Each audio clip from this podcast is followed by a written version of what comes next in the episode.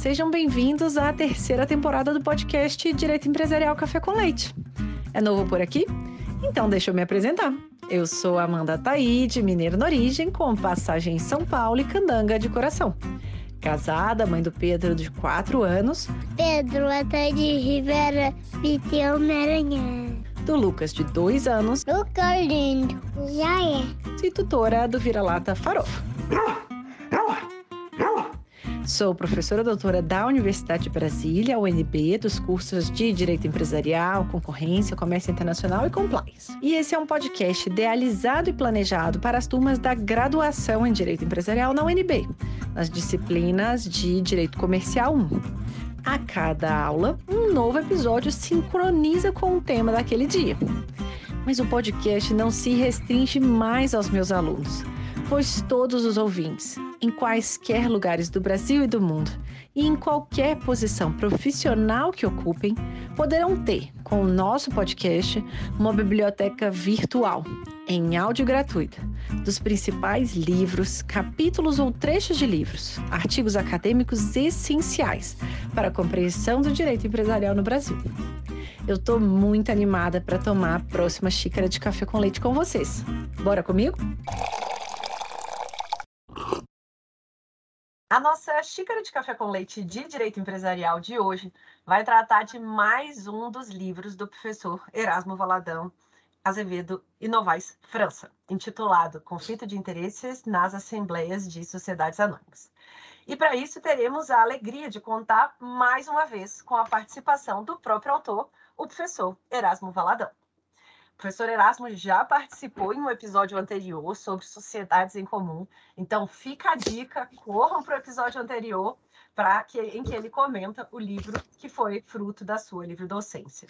O professor Erasmo, então, ele é bacharel, mestre e doutor em livre docente e livre docente pela Faculdade de Direito da USP, Largo São Francisco, onde leciona nos cursos da graduação e da pós-graduação, e exerce o cargo de professor associado do Departamento de Direito Comercial, do qual é também ex-chefe. Ele é advogado em São Paulo, hábito de parecerista, atuando sobretudo nas áreas de empresarial e civil.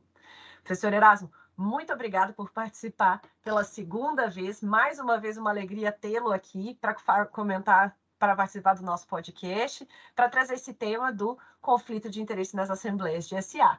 E para começar com a nossa pergunta clássica, eu queria entender de onde que surgiu a sua inquietação e essa vontade de elaborar essa pesquisa que resultou no livro e de que modo que esse livro também marcou sua trajetória acadêmica e profissional.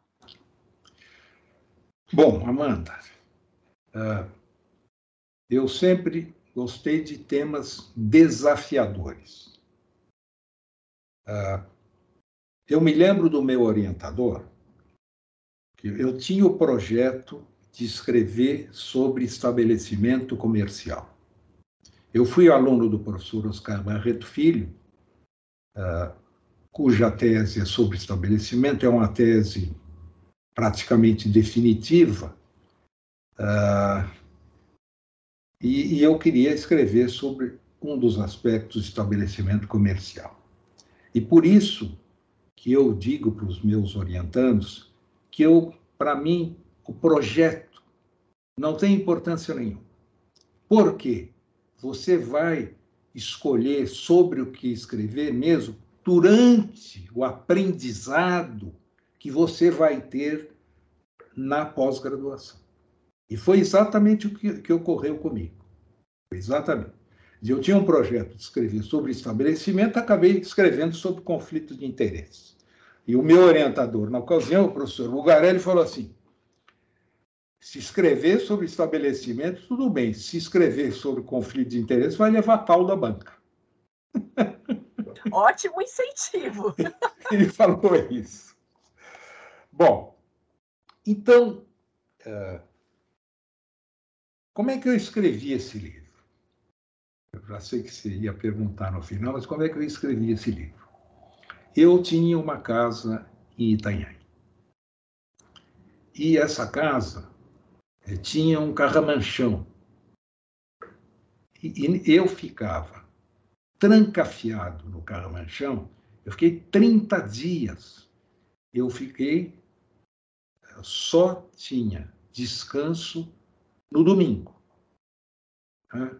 Ou seja, não ia para a praia, ficava o dia inteiro trancafiado. E isto em janeiro. Depois, quando chegou em julho, eu fiquei mais 15 dias. Tudo bem. Para aí começar, começar a escrever. E, e este, tempo foi de estudo. Aí começar a escrever a dissertação. Bom, agora eu vou, vou contar. É, é, por isso que eu disse até no outro episódio que é, o meu filho, nessa ocasião, falou para mim: pai, você nunca mais vai escrever um livro, né?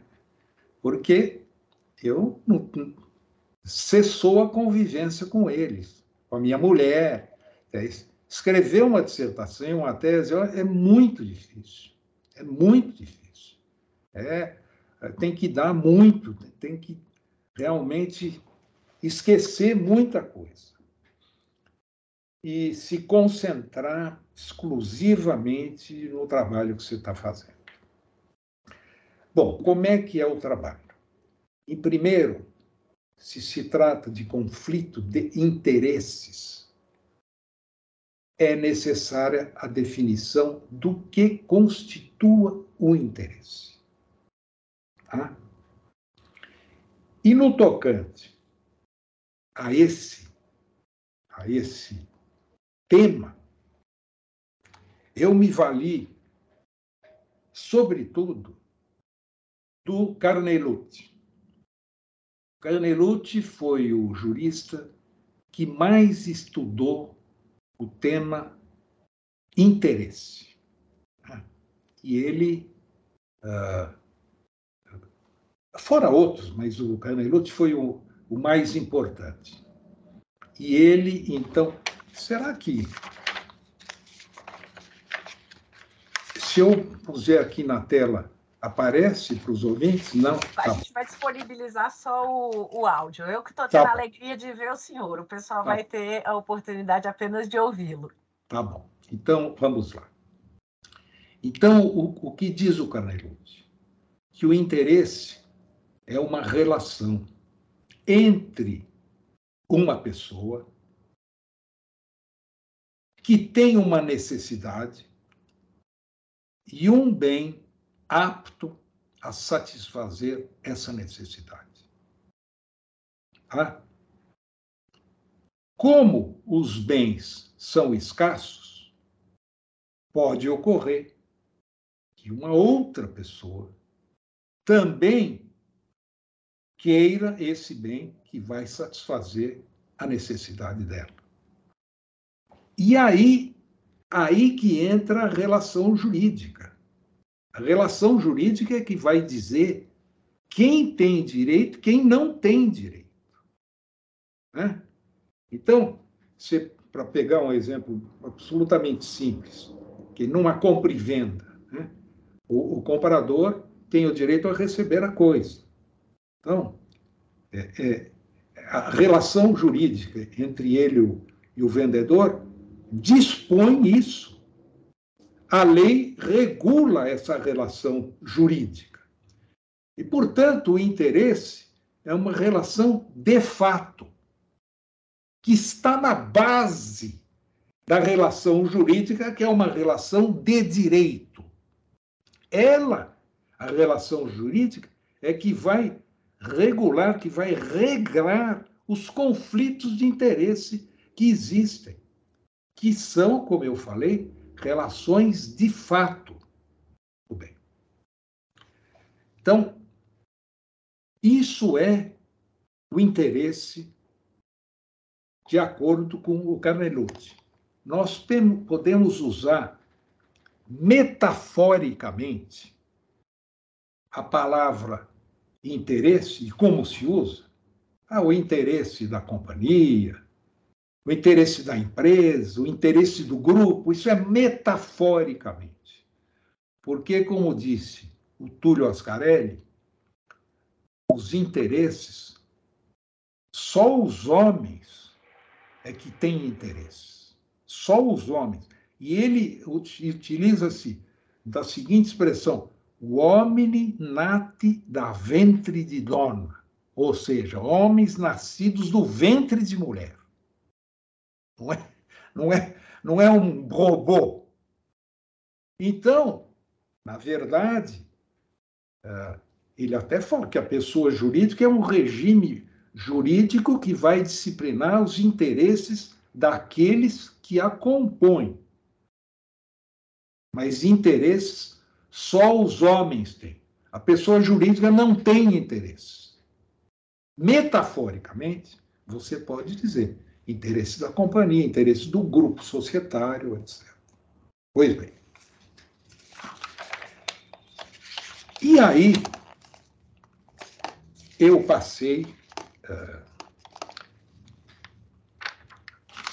e aí, eu passei para um autor que me influenciou muito, que é o Pierre Justo Jäger, é um sobrenome alemão, Jaeger, que se pronuncia Jäger.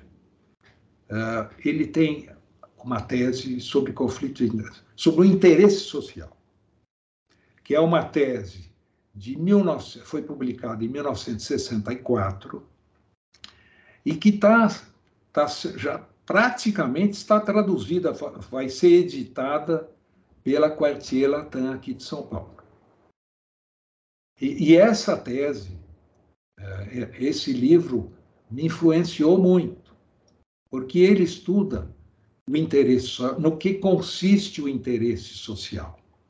E ele vai, ele vai lá longe. Ele estudou em todos os países, como, como é na Alemanha, como é na França, na Itália, e chegou até Portugal, que, que muita gente não, nem, nem dava bola na época, e na verdade os societaristas portugueses são excepcionais.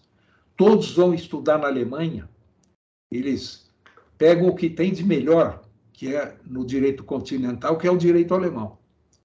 E são excepcionais juristas, juristas portugueses. Mas, enfim, na época em que o Jäger escreveu, não era bem assim. E a partir do Jäger, ele, ele conta como é que esse conceito de interesse foi evoluindo. E aí, e todas as teorias que surgiram a respeito do interesse social. E começa pela, nem é teoria, começa por um opúsculo do Walter Rathenau. O Walter Rathenau não era jurista. Ele era um engenheiro. Ele também era um filósofo ele foi aluno do Tillich, que foi um dos maiores filósofos alemães do começo do século XX. Tá? Ele era dono da, do equivalente a Light, é que vocês jovens não pegaram lá. Light era a companhia de eletricidade de São Paulo, e tinha, acho que tinha no Rio também, enfim, era uma empresa canadense e tal, que, que ela que que, que, que é, produzia eletricidade em São Paulo, enfim, nos estados em que ela, em que ela tinha, tinha sede ou filiais. E o Rathenau, então, ele era dono da AEG alemã, que era a empresa de eletricidade alemã. E ele tinha tanto tino é, para negócios que ele foi convidado, fez parte de mais, 100, de mais de 100 conselhos de administração de empresas alemãs. O que, que ele sustenta nesse opúsculo? Que foi escrito em 1917. Tem uma tradução na Revista de Direito Mercantil, se eu não me engano, 129, mas é uma tradução excelente. Ele sustenta o seguinte, que ah, tinha ocorrido uma substituição de conteúdo na sociedade anônima. Ele até usa uma, uma, uma comparação pitoresca, que é a seguinte: ele diz, é, é, é como se um molusco tivesse morrido dentro, dentro da casca e um outro molusco ingressasse lá dentro. Ele falou: Isso é o que aconteceu com a sociedade anônima entre os séculos XIX e inícios do século XX, quando ele escreveu a obra. Ele falou: a sociedade anônima de hoje não tem mais nada a ver com aquela do século XIX. Ela tem um faturamento superior ao de pequenos estados. Né? Ela, ela, ela, ah, ela, ela exerce uma, uma influência na economia nacional. Aí ele pergunta: vocês imaginem o que, que ocorreria se os acionistas do Deutsche Bank se reunirem em assembleia e decidirem dissolver o Deutsche Bank. O governo tem que intervir, desapropriar as ações para que o Deutsche Bank continue. Porque ele era vital para a economia da Alemanha. Então, ele foi o primeiro a tratar da empresa de grandes dimensões e de mostrar que ela, na verdade, ela devia ser considerada uma fundação. Tá? Então, um dos detratores. Ah, e o, o que é mais importante, ele falou o seguinte: ah, o, o, o, não pode ser aceito, não pode ser aceito que os acionistas minoritários tá, ah, eh, fiquem objetivando seus interesses egoísticos, porque a empresa tem uma função social, tá, até por conta dessa história é que uh, houve, não, não, não se sabe se é verdade ou não, uma. Conta-se que os acionistas uh, minoritários da Norddeutsche Lloyd, a Norddeutsche Lloyd era, era, uma, Lloyd era uma companhia que fazia navegação sobre o rio Reno. Tá? Então, os acionistas minoritários teriam ido, se dirigido aos administradores da empresa e, e, e disseram o seguinte: mas a companhia não distribui dividendos? É que nós ficamos. Então, os administradores teriam respondido: mas a companhia não está aqui para distribuir dividendos, ela está para fazer os navios navegarem sobre o Reno. Então, a teoria do. A teoria, né, que nem era uma teoria, era o pensamento do Walter Rathenau, foi cri criticado por um dos grandes detratores dele, que era um jurista alemão chamado Hausmann. E o Hausmann disse assim que o Rathenau defendia era a teoria da empresa em si. Muito bem, que até hoje se fala da empresa em si. E a grande crítica a essa teoria foi a seguinte: a de que a empresa ela não é uma pessoa jurídica. Tá? E ela não tem um interesse próprio. Nem, nem se se falar metaforicamente. Ela não tem um interesse próprio. Então, em seguida, para, para para atacar esse argumento forte do Hausmann, juristas, alguns juristas alemães passaram a sustentar que uh, a empresa não tinha interesse, mas a pessoa jurídica tinha interesse. E, na verdade, quem tem interesse são os seus membros, e não a pessoa jurídica. Um jurista francês disse o seguinte: Eu nunca almocei com uma pessoa jurídica. E é claro, você não passeia com uma pessoa jurídica. Você, você não vai ao cinema com uma pessoa jurídica. Por quê? Ir ao cinema, passear, é uma relação de fato que você vai ter com alguém. E a pessoa jurídica não tem relações de fato. Elas têm relações exclusivamente jurídicas.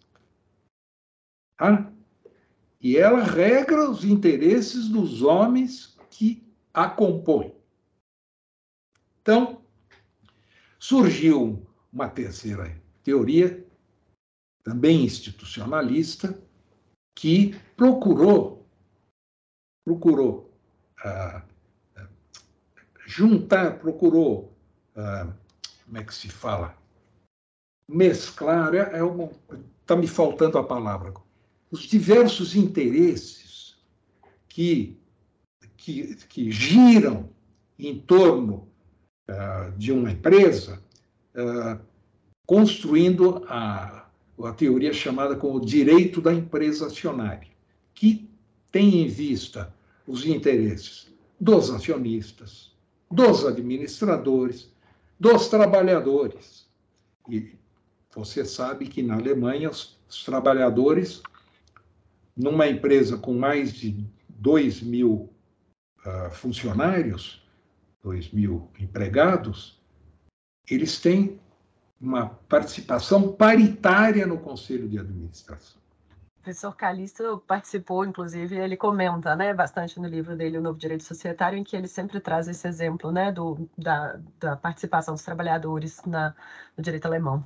No direito alemão. É a chamada cogestão é, que na verdade a tradução certa seria codeterminação, é, Mitbestimmung. Uh, bom, então, isso é o panorama do direito alemão. Então, essa teoria do direito da empresa acionária procurou uh, mesclar esses vários interesses que existem uh, em torno de uma uh, pessoa jurídica, de uma empresa, como se quiser falar, porque empresa é muitas vezes utilizada como sinônimo da pessoa jurídica. Pois bem, na Itália, o panorama é completamente diferente. No direito alemão, vige o institucionalismo. A empresa é vista como uma instituição.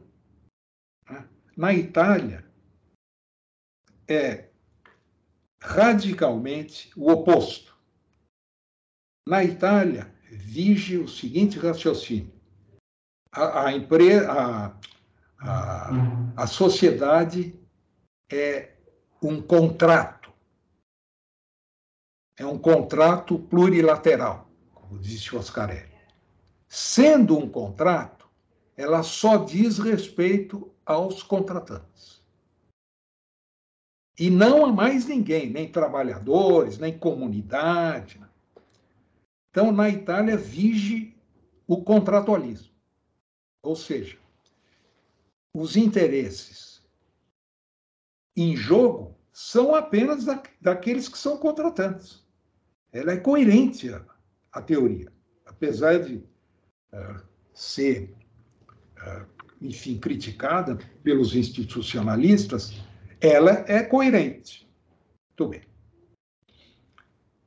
No Brasil, não há qualquer dúvida sobre o, o, o caráter institucional da sociedade por ações. No artigo 116, parágrafo único, se fala do interesse dos trabalhadores, da comunidade em que a empresa atua. No, no parágrafo 117, para o artigo 117, parágrafo 1 que regula que regula os casos de abuso de poder, fala que é abuso de poder do controlador é, é, agir contra o interesse nacional, agir contra a economia nacional, contra os interesses dos minoritários, dos investidores, entre os quais os debenturistas, que não são acionistas, são credores. Então, na nossa lei de SA, pelo menos no modelo, se funciona assim na prática é outro é outro departamento, mas no modelo legal é institucionalista, com uma característica singular. Quem tem que cuidar dos outros interesses não são os acionistas, mas exclusivamente o acionista controlador. Então, é uma posição dual da lei. Bom, então, eu fui estudar e seguir essa posição do professor Comparato, que o acionista, em geral, ele não tem o dever de considerar outros interesses, mas exclusivamente os interesses dele, acionista. Ou seja, aqui, isso está no interesse da companhia, o artigo 115. Então, aqui, o interesse da companhia é visto num ângulo contratualista. Tá? Ao acionista controlador é que cabe cuidar dos outros interesses. Portanto, o acionista, ao votar, ele vai ele vai cuidar do próprio interesse, mas deve votar, tem o dever de votar no interesse da companhia. Tá? Que, como eu disse, é uma perspectiva contratualista. E o controlador é que, é que cuida dos outros interesses. Muito bem. Então, uh, eu fiz esse estudo, adotei essa opinião do professor Comparato, que eu acho que está correta, e, eu adoto até hoje, sigo até hoje, e uh,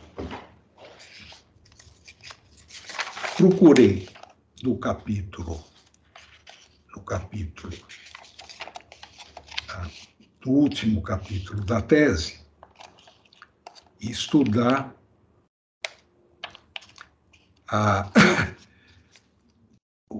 a disciplina do interesse da companhia, de tutela do interesse da companhia nas deliberações assembleárias.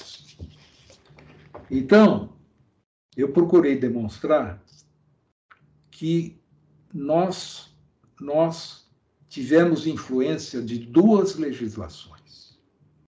Da legislação alemã, que para a qual conflito de interesses é, é um conflito formal, tá? Ou seja, são aqueles casos em que o acionista não pode votar nas próprias contas. Tá? O acionista não pode renunciar a, a, a não pode uh, votar na, na aprovação ou desaprovação de uma ação que a companhia vá mover contra ele. Então, são casos típicos formais. Isto é que é o conflito de interesse para o direito alemão, que está numa, numa parte separada de outro capítulo, quer dizer, uma está no capítulo 4, outra está no capítulo 7 da lei, em que se trata do abuso do direito de voto, que é o que se chama de conflito de interesse na Itália e no Brasil. Então, o abuso do direito de voto é que é equivalente ao conflito material de interesse, conflito substancial, ou seja, é quando o acionista procura obter uma vantagem a que não faz jus e que cause ou possa causar interesse, uh, uh, prejuízos à companhia ou outros acionistas. Ou então, uma outra modalidade de voto abusivo, que é prevista só na nossa lei de SA, que é o acionista que vota exclusivamente para o fim de causar prejuízo à companhia. Ou seja, é como o abuso do direito de propriedade. A companhia é minha e eu faço o que ele quiser. É o dono da bola. Aquela história do dono da bola. Eu vou levar a bola embora e ninguém mais joga.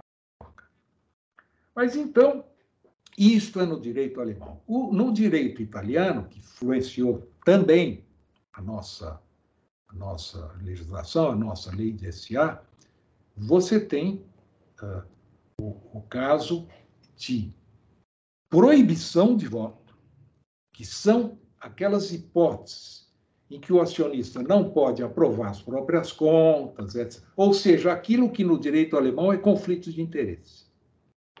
Então, isso se deveu a um erro de tradução. É que os italianos falam tradutore, traditore. Tradutor, traidor. Porque o direito italiano teve influência do direito alemão e, ao traduzir, ele confundiu as coisas. Então, voltando, então no direito italiano você tem a hipótese de proibição de voto, por exemplo, que é a aprovação das próprias contas. E você tem a hipótese de conflito de interesses, que corresponde no direito alemão ao abuso do direito de voto. Muito bem. Então, eu fui analisar tanto o caput do artigo 115, que diz que o acionista deve votar no interesse da companhia, e que é abusivo o voto ah, em que ele procura uma vantagem que possa causar que não, uma vantagem a que não faz jus, que possa causar prejuízo para a companhia, e também a aquela hipótese em que o acionista vota com o fim exclusivo de causar prejuízos à companhia. E passei para a análise do parágrafo primeiro, que é o que dá um debate até hoje. A CVM já mudou de posição três vezes. Muito bem. Então, este parágrafo primeiro diz o seguinte: que o acionista não poderá votar na aprovação do laudo de avaliação do bem com que ele concorrer para a formação do capital social. Então, eu tenho um imóvel e eu vou conferir para o capital social este imóvel. Eu digo o imóvel vale tanto. Então, a sociedade, a companhia, deve contratar três peritos ou uma empresa especializada para verificar o valor do imóvel. Neste caso, o acionista interessado, o dono do imóvel, não pode votar. Porque ele estaria votando em causa própria. Muito bem. Segunda hipótese, o acionista não poderá votar nas deliberações uh, concernentes à aprovação de contas das suas contas como administrador. Porque você, porque ninguém pode ser juiz em causa própria, você não pode aprovar as suas próprias contas. Então, são esses, esses casos, praticamente ninguém discute. Tá tranquilo. E aí tem duas outras hipóteses. Diz, o acionista não poderá vocar, votar nos casos em que a deliberação possa trazer um benefício particular, ou em que tiver interesse conflitante com a companhia. É aí que, aqui que começa a confusão e o debate doutrinário. No tocante a benefício particular, até a, a CVM já firmou posição. O que, que é o benefício particular? Então, eu parto de um exemplo que era dado no direito anterior pelo Miranda Valverde, que eu acho muito próprio. Benefício particular é, aqui, é, é uma vantagem conferida ao acionista na sua condição de acionista. Tá? O acionista não pode votar, porque ele não pode votar numa vantagem que vai ser concedida a ele. Então, o Miranda Valverde dá como exemplos a aposentadoria, que poderá ser paga a ele pela companhia. Uh, ele não pode votar na, na atribuição de partes beneficiárias em seu favor. A parte beneficiária aquele título que dá um lucro, dá direito à participação nos lucros. As companhias abertas não podem mais emitir. Então, por quê? Porque isso traz um benefício particular para ele, e particular por quê? Porque não é concedido aos outros acionistas. Você, se ele pudesse votar, você quebraria o princípio de igualdade entre os acionistas. Que um vai ter um benefício e os outros não vão ter. Então, esse caso, para mim, também é um caso de conflito formal de interesse. E aí tem uma última hipótese, que é a do conflito de interesse.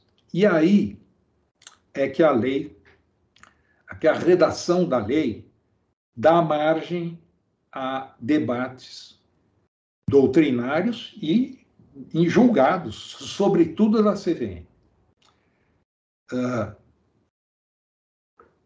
o que se deve perguntar de? É, o que significa uh, interesse conflitante? A lei diz: o acionista não poderá votar quando tiver interesse conflitante com o da companhia. Não pode votar, muito bem, mas o que consiste o interesse conflitante com o da companhia? É um conflito formal ou é um conflito material? Eu cheguei à conclusão de que é um conflito material, porque fazendo uma análise sistemática da lei, essa conclusão me parece inarredável. Por quê? A lei não quis vedar. Em vários artigos ela demonstra isso. A lei não quis vedar os conflitos meramente formais de interesse mas só aqueles materiais. Primeiro exemplo, artigo 117, parágrafo 1, letra F da Lei de SA. A contrário senso, permite que o controlador contrate com a companhia, desde que em condições razoáveis e equitativas. Ah? Então, diz o acionista não pode controlar tratar companhia, a não ser que tenha, eh, seja em condições razoáveis ou equitativas, não, não me lembro exatamente dos dizeres. Portanto, ela não veda conflito formal, porque é o caso típico de conflito formal. Quer dizer, o conflito existe entre os contratantes. Então você vai querer, um vai querer uma vantagem, o outro vai querer outra vantagem. Até o exemplo típico de conflito formal. No artigo 156, a lei eh, permite que o administrador contrate com a companhia também desde que em condições de mercado. O artigo 245 permite que os administradores com, uh, uh, realizem operações em benefício da controladora, em benefício da controlada ou em benefício da coligada, desde que em condições razoáveis ou comutativas. Tá? Então, ela permite o benefício para controlada, perdão, a vantagem para controlada, desde que isso seja, uh, perdão, ela desde que isso seja haja compensação adequada. Ele tem que con contratar em, em, em, condições comutativas. Ele tem que fazer essas a controladora, controlada ou a coligada contratar em condições comutativas. Ou então, desde que haja compensação adequada, que a lei nem define o que é. E, finalmente, no artigo 264, a lei permite que a acionista controladora, na incorporação de controlar, ela permite que a acionista controladora vote. E na incorporação de controlada, nós temos um problema sério, que é o seguinte: não existem duas maiorias. A acionista controladora é maioria na, na pessoa jurídica que ela controla e é maioria também na controlada. Então você não tem duas maiorias. Então, se, se fosse um caso de conflito formal, a acionista controladora também não poderia votar na Assembleia da Controlada. E pode, e vota. Então, essa foi a, a, a conclusão que eu cheguei uh, na análise do, do, da disciplina da lei brasileira. E é uma conclusão que muitos combatem, enfim, uh, mas é a minha posição. E eu recentemente dei um parecer até sobre isso, porque agora há, há mudanças, inclusive nas leis. Por exemplo, para você impedir o voto de um acionista, você parte do princípio que ele vai votar de má fé. E a lei da liberdade econômica determina que se presumam de boa fé os negócios jurídicos. E, e, e também determina que na interpretação da lei se adote uma interpretação que, é, que seja em benefício da atividade econômica. Então, você não pode entravar as coisas. Isso é um, uma posição, é um argumento que eu utilizo após a, a, a promulgação da Lei de Liberdade Econômica. Enfim, uh, ah, outra coisa importantíssima. Ah, as pessoas, uh, os estudiosos se enganam com relação a duas expressões da lei: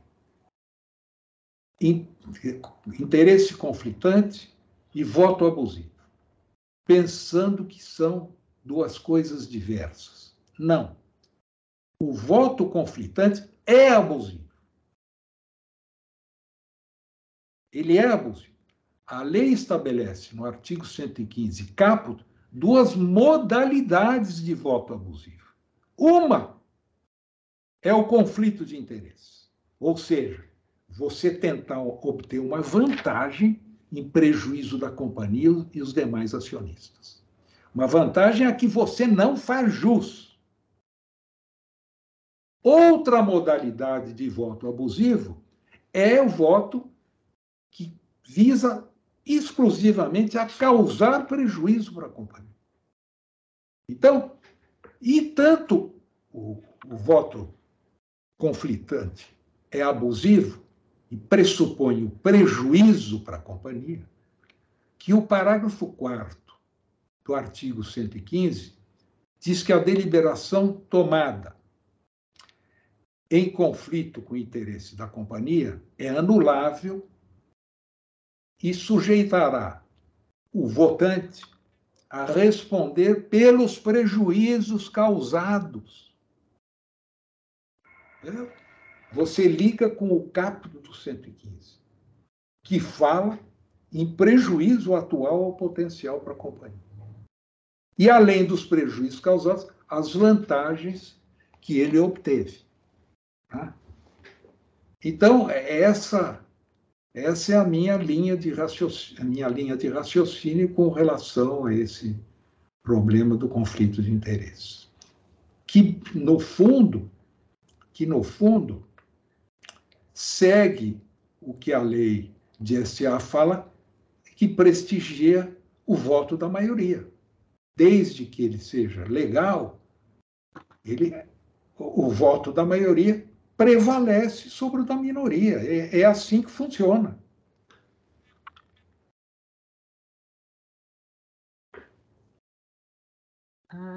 Uma aula que a gente teve aqui sobre o tema, olha, posso dizer que foram de minha parte seis páginas aqui para a gente ter anotações. Depois eu, eu sei, às vezes quando o episódio é tão denso, eu falo, não, deixa eu anotar tudo aqui para depois a gente desenhar acho que deu para deixar bem claro assim uma, uma posição que o senhor traz no, no, no livro, né? De de contratualismo aos acionistas e de institucionalismo aos controladores, né? Que é uma posição que levanta muitas que levanta muitas diferenças, né? O chamado dualismo, né? Que a gente Isso. tem.